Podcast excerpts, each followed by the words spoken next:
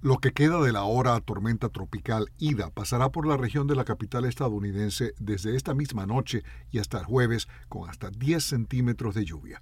El servicio meteorológico emitió alerta de inundaciones para la región en las próximas horas en áreas de los estados de Maryland y Virginia que rodean la capital, Washington DC, e incluso la ciudad de Baltimore.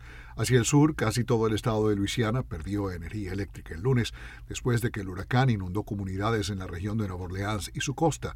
La empresa de energía Entergy dijo que las áreas más afectadas podrían pasar semanas sin servicio eléctrico. La Administración Federal para el Manejo de Emergencias, FIMA, por sus siglas en inglés, envió 3.600 miembros de su personal y 3,4 millones de comidas al área devastada por la tormenta.